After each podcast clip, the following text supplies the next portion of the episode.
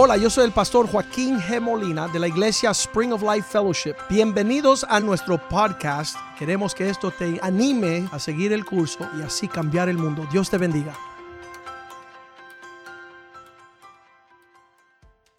Padre, te damos gracias por la casa de Dios. Te damos gracias por la palabra de Dios, te damos gracias por el predicador y pedimos Señor que sea una bocina, que Él sea aquel que proclama la palabra de Dios que nos trae bendición y vida eterna. Pedimos que tu palabra sirva como lámpara a nuestros pies, luz a nuestra senda. Que por ella seamos nosotros los necios sabios, oh Dios. Que podamos aplicar tus mandamientos y así alcanzar tu propósito. La palabra de Dios no pasará. Los cielos y la tierra pasarán, mas tu palabra permanece para siempre. Que tu palabra sea una buena semilla sembrada en un buen corazón que da un buen fruto y una cosecha que te glorifique, oh Dios. Te damos gracias por tu palabra y que tu Espíritu Santo nos dé entendimiento para poder percibir lo que ahí está escrito para nosotros. Que tu palabra no retorne vacía, sino cumpla el propósito por la cual la envías. Te lo pedimos en el nombre de Jesús. Amén y amén. Estábamos leyendo ahorita en Números capítulo 6, versículo 22, que Dios tenía como propósito hablarle a su pueblo concerniente a los hijos. Y dice la palabra allí, mi Biblia dice que Jehová habló a Moisés ¿Quién es este? El Dios del cielo que se le presentó a Moisés le habla y le dice, versículo 23, dile a los sacerdotes, Aarón y a sus hijos, que de esta forma han de bendecir a los hijos de mi pueblo, diciendo estas palabras, Dios te bendiga. No busque bendición en otro lugar, pues Dios es la fuente de la bendición. Qué triste los países que van a Eleguá y a Santa Bárbara y Omayá y Omacá y Mamainé y todas las madrinas y padrinos en vez de ir al Dios del cielo. Dice la palabra que la bendición es cierta porque viene de Dios él es que te provee y te guarda. Versículo 25 dice Dios a Moisés, dile a ellos que Dios haga resplandecer su rostro sobre ti. Tú no necesitas una sabache, tú no necesitas un mal de ojo cuando Dios está mirando sobre ti, teniendo de ti misericordia. Estas palabras han de echar fuera el mal y invocar la bendición. Versículo 26. Dice, Jehová alce sobre ti su rostro y ponga en ti paz. La presencia de Dios trae paz. Y finalmente versículo 27 donde él dice, en las palabras que has de hablarle a ellos, ponga mi nombre sobre estos hijos los cuales yo bendeciré los hijos de mi pueblo Israel para que yo los bendiga. Dios desea entregar bendición a sus hijos y a los hijos de sus hijos. Estaba leyendo yo ayer en Proverbios 13, 22. Dice que el hombre justo, el hombre bueno deja heredad a los hijos de sus hijos. El bueno el hombre que anda en justicia, el que camina como Dios quiere, le da una herencia a los hijos de sus hijos. Sabes que muchas personas se confunden con este versículo y dicen, la bendición que deja el hombre bueno a los hijos de los hijos es mucho dinero, muchos negocios, mucho intelecto, pero no. La bendición que un hombre bueno le deja a los hijos de sus hijos es que le crió a sus hijos para ser padres ejemplares. ¿Qué significa? Yo le he dado una gran bendición a mis hijos que todavía no han nacido. ¿Qué es la bendición de herencia que le dejo a mis nietos? El haber criado sus padres en el temor de Dios. Sus padres conocen la palabra de Dios. sus padres no solamente leen la palabra, sino la viven, la aplican y han llegado a establecerse como conocedores de cómo guardar la, la senda de la bendición de Dios. La riqueza del pecador es amontonar bienes para los justos. Entonces es importante nosotros saber que cuando estamos criando nuestros hijos, ellos han de ser padres de nuestros nietos en el temor del Señor. El Señor desde el vientre está mirando sobre las criaturas, no son tejidos ya en la formación de una persona. Jeremías 1.4 la palabra de Dios llegó a Jeremías a darle este entendimiento. Vino pues palabra de Dios a mí diciendo esto. ¿Qué dijo el Señor? Versículo 5. Le dice a Jeremías, antes de que fuiste formados en el vientre te conocí. Antes de que tú salieras de la matriz y naciese, yo te santifiqué, que significa te separó. ¿Para qué? Dije de ti que tú serías profeta a las naciones que nuestros hijos son los mensajeros de Dios para esta tierra en esta hora. Cuando los hijos míos tenían uno, dos y tres añitos, yo estaba regresando del bufete, yo estaba regresando del tribunal como abogado y entraba bien tarde cuando yo era joven. Y un día me dice el Señor, detente y mira el cuarto de los niños. Y yo me detuve y es una voz del Espíritu Santo, me dijo, mira ya. Y como que me iba a señalar algo, yo dije, ¿qué quieres, Señor? Eh, y ahí estaban los tres hijos míos de un añito, dos añitos y tres añitos. Ahora tienen 23, 24 y 25. Y en ese entonces me dijo el Señor, ellos son mis siervos, respétalos. Mira, no había yo entendido que desde una edad joven pueden no tener dientes, pero ya Dios los ha separado para que sean sus mensajeros.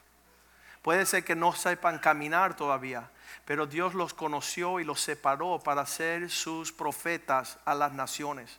Y desde ese entonces que ellos tenían uno, dos y tres añitos, yo no sabía que hoy día tuvieran de pastor de jóvenes en esta iglesia.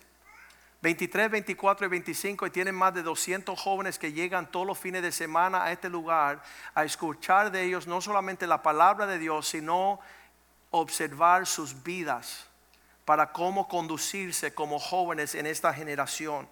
Realmente son instrumentos en la mano del Señor para esta generación. Dios dice, yo te separé y te llamé. Desde una edad joven, Juan el Bautista, Lucas 1:41, estaba en el vientre de su mamá Elizabeth y cuando llegó María con las noticias que iba de nacer Jesús, dice, y aconteció que cuando oyó Elizabeth el saludo de María, estaba hablando María la mamá de Jesús llegaba a visitar a su prima Elizabeth, que tenía a Juan el Bautista en el vientre, eran primos, Juan el Bautista y Jesús. Y dice que cuando ella entró a saludar a Elizabeth, la criatura que estaba en su vientre saltó. Y en ese momento fue lleno del Espíritu Santo. Quiere decir que desde el vientre de la mamá ya esa criatura empieza a desarrollarse con una capacidad de saber disfrutar lo que son la presencia del Señor y el propósito de Dios desde el vientre. Ahí el Salmo 139, 13 dice lo mismo. Dice, tú formaste mi parte más íntima, porque tú formaste mis extrañas tú me hiciste en el vientre de mi madre. Y dice, pastor, pero yo no conocí a Cristo hasta que estuve ah, en la escuela dominical. Pero mira lo que dice Gálatas 1.15 de Pablo, el gran apóstol del Nuevo Testamento, que fue dada la tarea de escribir dos terceras partes del Nuevo Testamento. Él escribe estas palabras, pero cuando le agradó a Dios, apartarme desde el vientre de mi madre y me llamó por su gracia.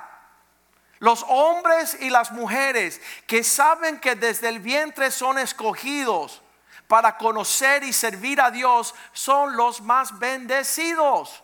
Tener padres que te dejan, te, enseñan señalar al cielo como el lugar de tu origen. Que ellos vienen a la tierra a través del vientre a un propósito que está escrito allá en el cielo. Por eso Moisés y David, pudieron decir, Señor, lo que escribiste de mí en tu, en, tus, uh, ¿cómo le dicen? En tus, uh, eh, es el papel, ¿no? los libros que están escritos de mí en la eternidad, que se cumpla lo que tú deseas para mí aquí en la tierra. Poder escribir y pensar así es una bendición. Jesús dice, yo sé de dónde vengo y sé de a dónde voy.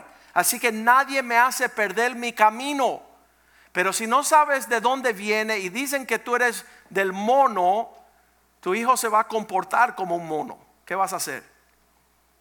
Cuando sea joven y quiera ser gorila y quiera ser actual eh, forma de zoológico, un loco, porque tú no le dijiste que es un campeón y un príncipe que Dios había traído a esta tierra con un propósito. Pero todos estos hombres de Dios, igual que Pablo decía, cuando le agradaba a Dios, Él me separó del vientre de mi madre y me llamó porque la gracia de Dios estaba sobre mí. Yo no dudo que estos niños y estas niñas que fueron presentados esta mañana comienzan bien. No como Moisés en la casa del faraón, lleno de hechizos y de brujería y toda manera de cosas torcidas. Sabemos que el testimonio del pastor Oscar, que nació en un hogar de espiritista, donde los demonios entraban y salían y hacían media locura en un mundo de tinieblas y oscuridad. Pero ahora les resplandece la luz del Evangelio de Jesús. Ahora está caminando como un príncipe, heredando las promesas del Dios que lo llamó desde el vientre de su madre. Vamos a nosotros entender que la palabra de Dios tiene sabiduría para nosotros allá en Salmo 127, versículo 3, los hijos no son una maldición, no son un estorbo, no es una pérdida de dinero, sino que son herencia de Dios, son los hijos, cosa de gran estima, el fruto del vientre. Tú no lo echas en el zafacón, en el basurero. Tú no tomas lo que está formándose en el vientre para destruir en una clínica de aborto. Muchas jovencitas han llegado aquí a la casa de Dios y le hemos hablado cómo proteger, nutrir y dar a luz a estas criaturas. Hoy son bellezas. Yo tenía un amigo, se llamaba Octavio, y Octavio llegó al bufete legal mío y dice, ya, Joaquín, mira, te conozco de hace tiempo, mi esposa, ya tenemos un hijo y nos va a nacer el segundo, pero yo le dije a ella que lo quiero abortar. Y le digo, tú eres un necio. Tu esposa quiere proteger al hijo y tú lo quieres descartar. Sabes que tu esposa está defendiendo el fruto del vientre que es simiente tuya. Y tú la quieres dejar y divorciarte porque ella no quiere abortar. Y Octavio se enojó y se fue bravo, se fue bravo de mi oficina. Yo le dije que no lo iba a divorciar. Yo pensaba que él iba a ir a otro abogado a divorciarse. Y no lo vi por más de dos o tres años. Y un día yo estaba saliendo del tribunal, estoy bajando por las escaleras y escucho, Joaquín. Y lo veo venir corriendo desde el parqueo de lejos y me vino y me dijo un, gran abrazo. Dice, viste, tú me llamaste la atención y yo me fui para la casa y tuvimos a mi hijo. Y le dije, ¿te pusiste mi nombre? Él dice, no, no le puse tu nombre, pero te agradezco que la hora de mi confusión y de mi temor que tú me reprendiste y me hablaste fuerte. Y le he dado ese consejo a tres parejas más y ellos caminaron en no abortar. Así que uno nunca sabe cuando uno da el consejo de Dios a una familia cómo el bienestar y la bendición llega a ese hogar. Pero nosotros tenemos que saber lo que habla la Biblia. En el Salmo 127, versículo 3 dice que es un regalo del Señor, herencia de Dios, son los hijos, cosa de gran estima, el fruto del vientre. La persona, versículo 4, que tiene estos hijos, serán como flechas en mano del valiente. Las saetas, las flechas salen de un árbol para dar al blanco, no para esparcerse y perderse en manos del valiente el hijo como flecha. Dice, así son los hijos habidos en la juventud. Versículo 5, la palabra de Dios nos dice, bienaventurado el hombre que llena su aljaba de ellos. Por eso decimos acá en la casa de Dios, mientras más hijos, mejor. Ahí Renecito tiene cinco, por allá Richard quiere siete. Oren por Anita. no serán avergonzados. El tener más hijos no es para vergüenza, es para bendición. Especialmente cuando nuestros hijos hablan con los enemigos, los adversarios, los que es contrario a Dios, cuando se encuentra en la puerta de la ciudad. Cuando están en el lugar de negocio, un hombre que tiene hijos será defendido y será protegido. Mi papá, por ejemplo, tuvo tres varones, uno abogado, dentista y médico. ¿Quién se mete con mi papá? Nadie. ¿Por qué? Porque tiene hijos que guardan su bienestar, están pendientes de la situación en casa. Él nos pudo adiestrar en los propósitos de Dios. Entonces la Biblia claramente dice, no serán avergonzados los que tienen hijos, no van a vivir con angustia. Allá en Lucas capítulo 2, versículo 22, ya lo habíamos hablado, ah, María y José llevaron a Jesús al templo de Dios conforme la instrucción de Moisés para dedicar a Jesús. Muchas personas dicen, no tengo que presentar a nadie, no tengo que dedicar a nadie. El mismo Jesucristo fue presentado por María y José. ¿Por qué tú piensas aborrecer a tus hijos en no llevarlos a dedicarlos y presentarlos a Dios para que los cielos se abran sobre ellos? Y se puede ver del gran y bien lejos la diferencia entre una tierra bendecida y una tierra que no tiene la bendición. Dios quiere, igual que aquí, le trajeron a Jerusalén para presentarlo al Señor, hablando de Jesús. Pudieron visitar la casa de Dios con la bendición de Dios. Malaquías 4:6 dice que cuando hay este interlace en un padre que ama a Dios con un hijo que recibe la bendición, o un padre que bendice a su hijo y el hijo que desea honrar a sus padres, dice, Él hará volver el corazón de los padres, conectarlos hacia los hijos. Y el corazón de los hijos serán conectados con sus padres. Uno quiere dar la bendición y lo, el otro quiere recibirlo que tenemos con un padre que no quiera dar la bendición o un hijo que no quiera honrar a sus padres. Dice que este es los ingredientes de confusión y caos, de maldición en la tierra. Cuando hay un padre que no quiere bendecir a sus hijos o hay hijos que no quieren recibir la bendición, sucede como el hijo pródigo. Uno se hace distante de la casa de Dios, del Padre en el Señor y se va a una tierra lejana hasta comer con los cerdos. Cuando el hijo pródigo decidió volver a casa, entrelazarse con el propósito, Padre, hazme como uno de tus siervos. No quiero gastar la herencia de tu casa en lugares extranjeros con prostitutas y borracheras. Quiero estar en casa y recibir la bendición de un hijo obediente. Temprano en mi carrera como papá yo me preocupé porque empezaron a nacer hijos. Yo conocí a mi esposa Habíamos comenzado un poco tarde, yo tenía 27 años, mi esposa 22, no tan joven, no tan vieja, y yo decía que yo quería hijos. Y entonces cuando empezaron a venir a los hijos me empecé a preocupar. Yo decía, ¿cómo se mantienen estas criaturas? Comen más que la leche que hay una vaca. Cada tres horas, cada cuatro horas están llorando, deseando comidas. Y el Señor me llevó a Génesis 18, 18.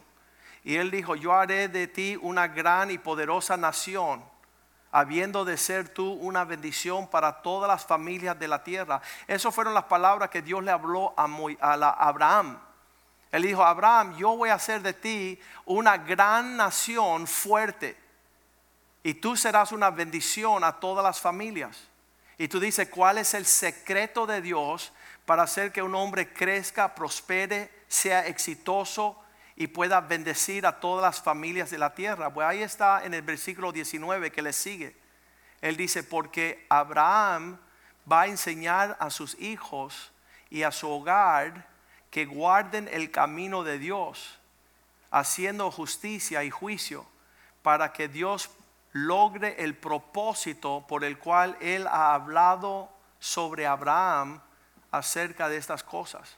El secreto de prosperar en Dios es instruir a tus hijos en los caminos del Señor, en los mandamientos del Señor. Un hombre me llamó una vez, se había ido de la iglesia en rebelión, y él me llamó y él dice, ah, pastor, escuché que usted me maldijo porque me fui de la iglesia. Y yo dije, no, yo no te maldije ni a tu hijo. Tu hijo tiene una maldición que se llama un papá rebelde. ¿Viste la diferencia? Y él dijo, güey, yo no lo creo. ah, pasaron los años y él perdió a su hijo. Un accidente de tragedia. No porque el hijo era malo, no porque el pastor lo había maldecido, pero porque el padre decidió salirse de la sombra del Altísimo. En su arrogancia, en su prepotencia, le causó muerte a su linaje. Entonces yo le dije, no, yo no te maldije, tú eres la maldición de tu hijo, porque tú eres un desobediente y un rebelde, tú eres arrogante y tú eres un soberbio. ¿Viste la diferencia?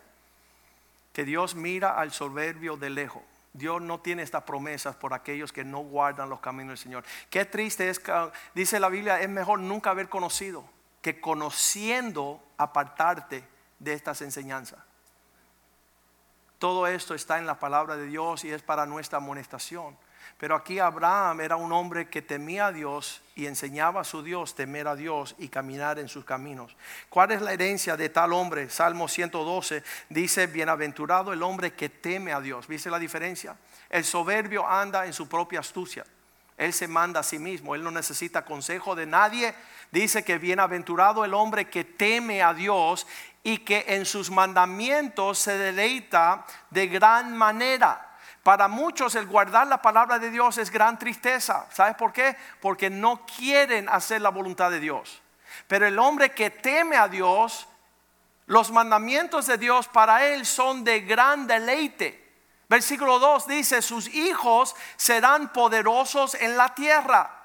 Casi siempre en la Biblia, cuando vemos un hombre bendecido, vemos que sus hijos caminan en la abundancia de la bendición de la casa de sus padres. Por eso ellos pueden decir, yo quiero servir al Dios de mis padres. Es algo tangible, es algo verdadero. Su descendencia será poderosa en la tierra. La generación de los justos será bendita. Cuando tú caminas rectamente, de acuerdo a la palabra de Dios, tus hijos pueden recrearse en esa gran bendición. ¿Qué será la consecuencia, el resultado? Versículo 3. Bienes y riquezas habrá en su casa. Consistente con la bendición que han recibido estos niños esta mañana es cielos abiertos sobre la casa de sus padres. Qué hermoso es. Cuando las cosas están en el orden del Señor, la provisión de Dios está presente. Y cuando las cosas están en desorden, no espere la paz del Señor sobre tu vida. Dios promete bienes y riquezas sobre la vida del hombre sabio. Será bendito sus descendientes, bienes y riquezas hay en su casa y su justicia permanece para todos los siglos.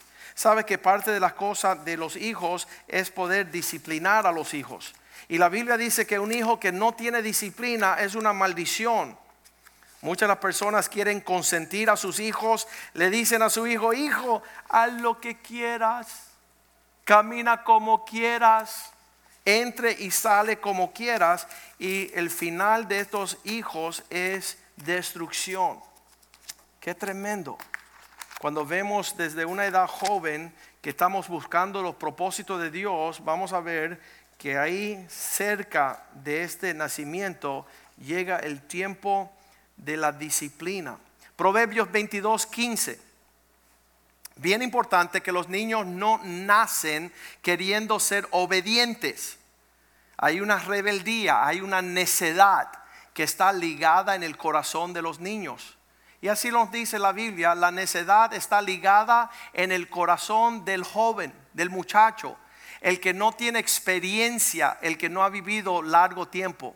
Y para quitarle la necedad ligada al corazón es necesario usar la vara de corrección para alejar la necedad del corazón. Si tú eres un padre que consiente a tus hijos, léete un poquito al sumo sacerdote Elí, que dice que nunca quiso entristecer a sus hijos en llamarle la atención. Busca a los hijos de Aarón en Levíticos 10, donde dice que ellos ofrecieron fuego extraño al Señor y salió fuego del cielo y los asesinó, los ejecutó a los dos. Entonces es importante la vara de corrección, el decir, nené, no. Ay, ya empezó el escándalo, ya empezó el escándalo.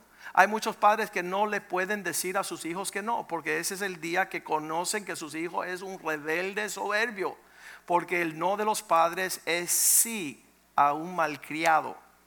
Él no tiene, él no tolera la disciplina. Y no hay nada que aleje la necedad ligada a su corazón. Proverbios 23, 13 dice, no detengas la disciplina, no deje de corregir no rehuses corregir a el joven, porque si lo castiga con disciplina, no es para muerte. Ay, no le llame la atención que entonces vas a morir, se va a desmayar el príncipe, porque nunca he escuchado un no. Ayer hablaba yo con mi hija, le dije, mira, ya te di seis sí y te estoy dando el primer no en los últimos dos meses, tú no te puedes poner triste cuando te diga que no. Tú tienes que estar tan contenta como cuando yo te digo que sí. Tú te tienes que alegrar que tienes padres en tu vida que están velando por ti y son capaces de decir, la estás haciendo bien o la estás haciendo mal. Y tener la aptitud, dice Efesios 6.1, que tú honres a aquellos que tienes por padre. ¿Por qué? porque esto es bien delante de Dios. Hijos, obedezcan en el Señor a vuestros padres. Porque esto es algo que agrada a Dios, es justo. ¿Quiénes son tus padres? ¿Qué están diciendo? ¿Cómo se siente? Si traes tristeza a la que tú dices que tu mamá espiritual, tú eres un necio. Porque el hijo sabio alegra el corazón de sus padres. Hijos, obedecer en el Señor a vuestros padres. Estos son principios fundamentales de la fe cristiana. Versículo 2 dije, dice, honra a tu padre y tu madre, que es el primer mandamiento con promesa. ¿Qué es esto? Dios de los cielos le dice a los hijos, honra a tu papá y tu mamá. Y tú dices, ¿y por qué? Versículo 3 te lo dice, para que te vaya bien y seas de larga vida sobre la tierra. El, versículo favorito de nosotros en tiempos de pastorear a los jóvenes era Proverbio 20:20, que el que maldice a su padre y maldice a su madre, su lámpara se apagará en oscuridad tenebrosa. ¿Qué significa? Cuando tú nos estás escuchando, lo que tú dices ser tu papá es como apagar las luces en un expressway donde tú no sabes cuándo vira la carretera y cuándo te vas sobre el barranco. Cuando tú le dices a tus padres, cállate, no quiero escuchar. Ya yo escuché una voz. Ah, qué bueno, tú eres escuchante de voces. ¿Sabes qué? El corazón de un padre y de una madre conlleva la disciplina sobre los hijos para que le vaya bien su vida y para que puedan disfrutar que todo le vaya bien.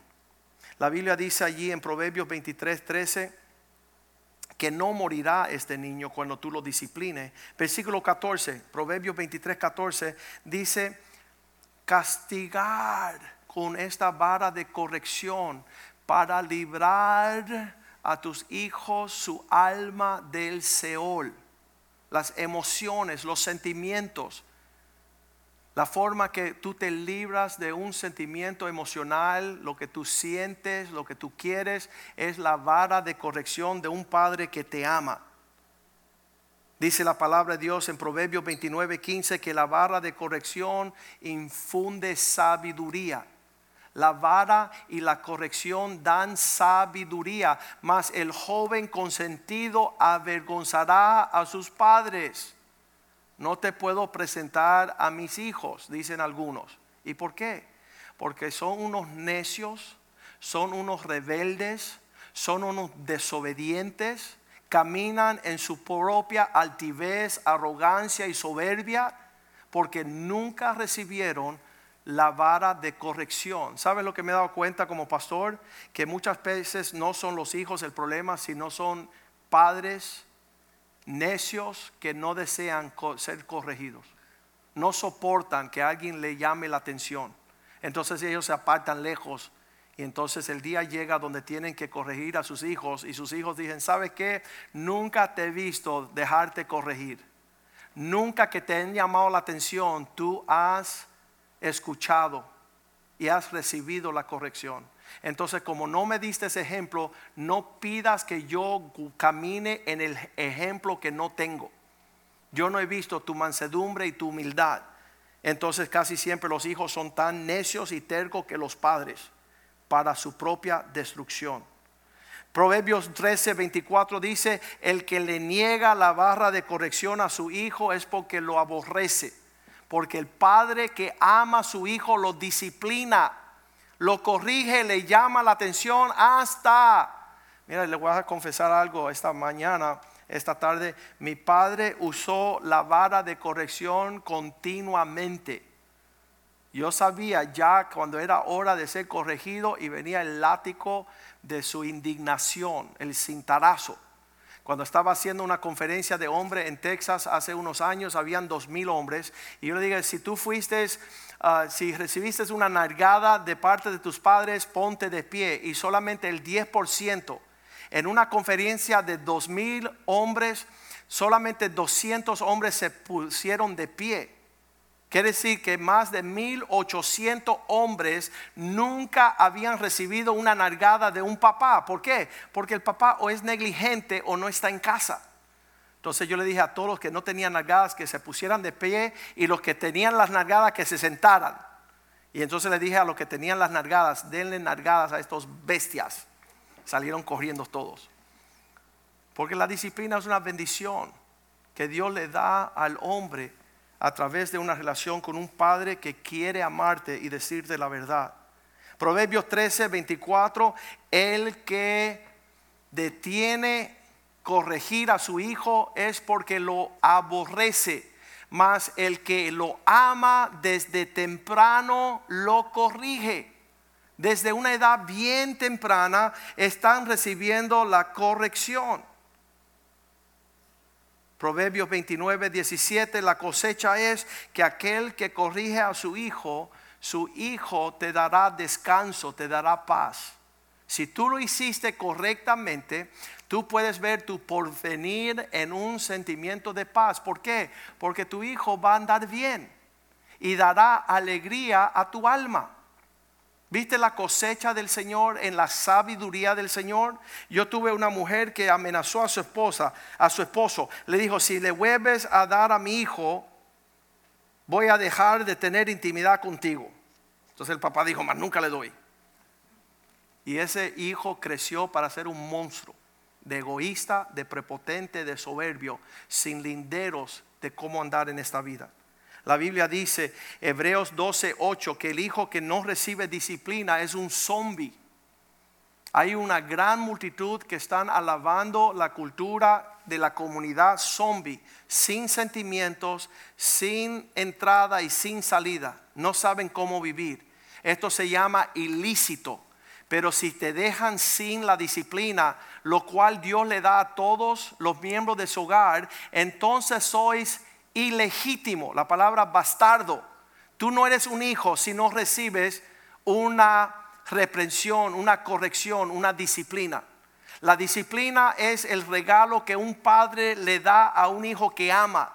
Yo tenía un amigo de joven y me decía, sabes, tu papá te, te castiga, tu papá te disciplina, tu papá te llama la atención. Desde que yo tengo 10 añitos, mi papá me ha dejado de hablar ya no me disciplina, ya no me corrige, ya no me llama la atención. Y él dice, yo me he dado cuenta que mi papá no me quiere. Yo me he dado cuenta que mi papá no quiere que me vaya bien en la vida porque me dejó a mis propios quehaceres. Entonces cuando tu papá te deja sin corrección, sin llamar la disciplina, eso es un juicio de maldición sobre tu vida. Ya no tienes nadie que te trate como un hijo. Ya tú decidiste ser un bastardo ilegítimo. La palabra griega nathos, donde viene la palabra nothing, nada. Tú no vas a formarte porque no, no dejaste que nadie te formara tu carácter. Eres un prepotente sin frenos. Y vas a dar a luz a una familia prepotente y sin frenos. Y eso Dios no lo ha hecho.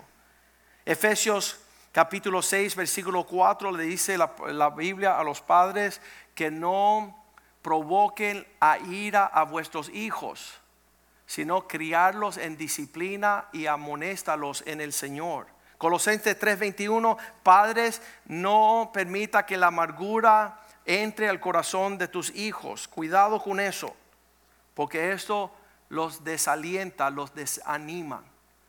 En criar nuestros cuatro hijos, nosotros hemos tenido que balancear todo lo que es la disciplina, la corrección, los castigos, las nargadas, con un balance de amor, misericordia y aliento dejándoles saber que hay gran promesa por los hijos que andan obedientes a sus padres. Lo primero que hace Dios cuando le da los diez mandamientos a Moisés, le habla cuatro mandamientos que tienen que ver con el hombre y el Dios del cielo. No hacer imagen delante de él, no tomar su nombre en vano, adorará solamente a Dios, guardará solamente el sábado y después le dice, hijos, obedezcan a sus padres. El quinto mandamiento habla de que los hijos anden bien en esta tierra antes del asesino, el ladrón y el adúltero. Los problemas sexuales de, asesinatos, homicidas y de la perversión sexual y de los ladrones vienen sobre los hijos que no honran a sus padres. Cuando estaba yo en una entrevista con un transveste en la televisor, me dijo, no, porque yo desde que nací soy como soy. Le dije, no, tú tuviste a los padres que tenías que obedecer y decidiste no obedecerlos. Tú nos honraste a tu padre y tu madre. Cuando tú decidiste romper con las legaduras de la instrucción de tus padres, ahí Satanás te amarró en un nudo de confusión y de perversión. Ya tú no sabes cuáles son los linderos de la bendición. Así dice la palabra de Dios en Proverbios 30, 17, que los hijos que son burla a sus padres, las aves de los cielos, el ojo del escarnecedor, el que a su padre y menosprecia la enseñanza de su madre, los demonios vendrán y sacarán y devorarán los hijos de aquellas personas que no andan guardando los linderos de sus padres. En inglés dice la palabra de Dios de esa forma. Dice que los el ojo que se burla de su padre y escarnece la obediencia de su madre, vendrán las aves de los valles a sacarle los ojos. Los, las bestias como el buitre vendrá a quitarle su visión. Todo esto se puede estudiar en la Biblia para saber que cuando tú empiezas a señalar tu corazón en contra de tus padres, en vez de tener bendición y la capacidad de prosperar, tendrás maldición, quebranto y asombro. Será un triste día para aquel que anda de tal forma. Vamos a terminar con el Salmo 78, versículo 1, donde dice la palabra de Dios que los pueblos escuchan esta enseñanza de tiempos antiguos. Escucha pueblo, inclina tu oído a las palabras de mi boca. Versículo 2. Ustedes yo abriré mi boca en proverbios, en misterios, hablando cosas escondidas que existen de tiempos antiguos. ¿Cuáles son los misterios de esta vida? ¿Cuáles son los principios que están ocultos? Versículo 3. Los cuales hemos oído y entendido, porque nuestros padres nos las contaron. El pueblo latino es bien supersticioso y le cree todo a todo el mundo menos lo que dice la palabra de Dios. No caminan en la instrucción bíblica. Versículo 4 dice, escucha esta palabra que tuvo en boca de nuestros padres, no las eh, encubriremos a sus hijos, contándole a la próxima generación, la generación venidera, las alabanzas de Dios hablándole a la próxima generación el poder de Dios, las maravillas que Él hizo. Estar en un hogar que escucha lo que Dios ha hecho en nuestros medios es una bendición para nuestros hijos. Versículo 5. Él estableció un testimonio en Jacob y puso ley en Israel, la cual mandó a nosotros, a nuestros padres, que se la notificasen a sus hijos. Hijo, esto sucedió en el pasado, esto sucedió allí, esto sucedió y mira cómo Dios sigue dando lo que tenemos que saber, notificando a nuestros hijos que no anden mal. Versículo 6, para que lo sepa la generación venidera. ¿Cómo han de saber los hijos los misterios de la palabra de Dios? Porque tienen padres que caminan en Dios.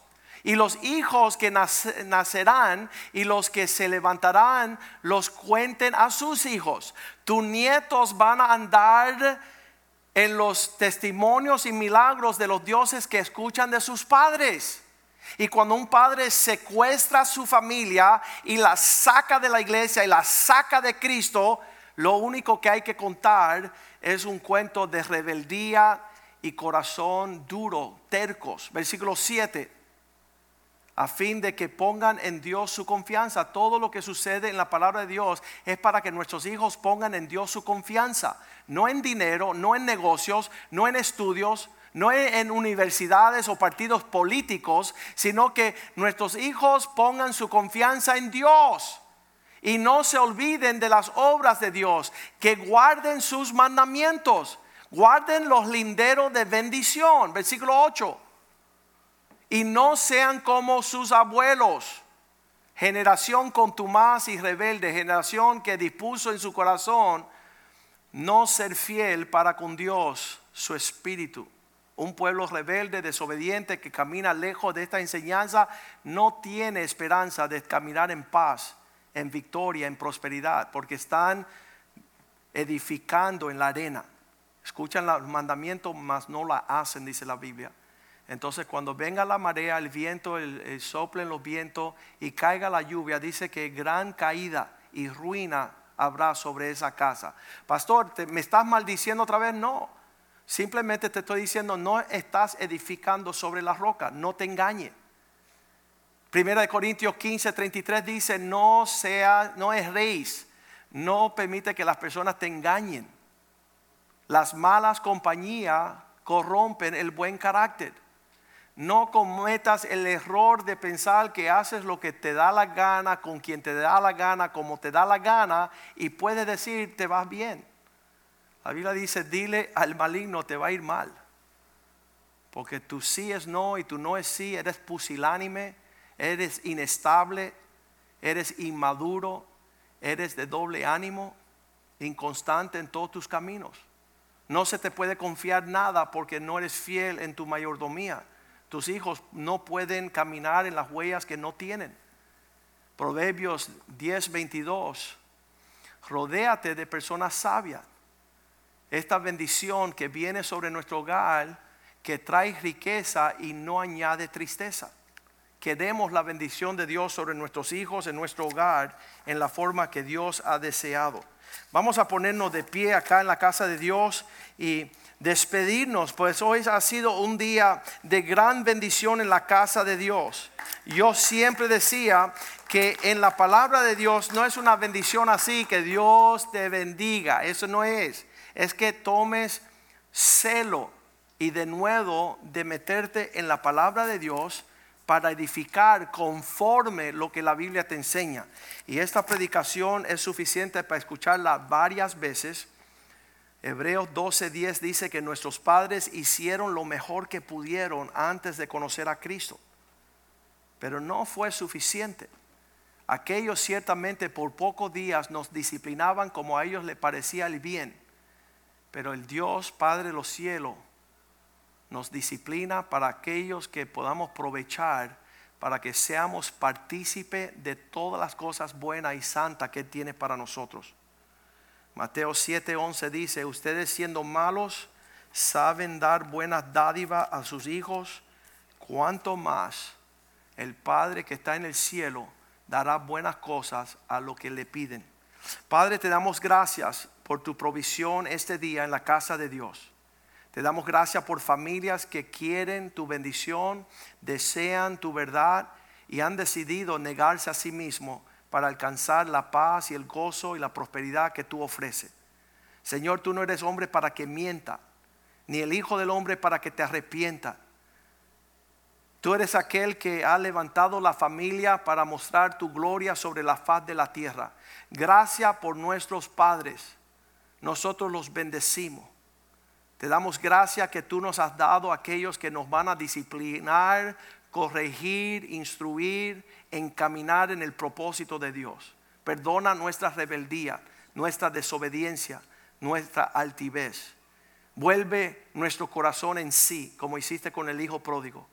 Permítanos ser hijos que amemos los mandamientos de tu palabra y la instrucción de nuestros padres. Pedimos, Señor, que tú bendiga a cada hombre, cada mujer, cada matrimonio, cada familia. Y donde hay ausencia, que tú tomes ese lugar, oh Dios. Y tú nos ayude a alcanzar los propósitos en Cristo Jesús. Que no solamente seamos oidores de tu palabra, sino hacedores. Permítanos llevar esta bendición a todas las familias de la tierra. Es inusual, es peculiar aquellos que hemos decidido regir nuestra vida por lo que dice tu palabra. Y ahora permite que la paz de tu espíritu, permite que la presencia de Jesucristo, permite que la bendición del Padre esté sobre nuestro hogar y nuestras familias para llenar la tierra de tu gloria.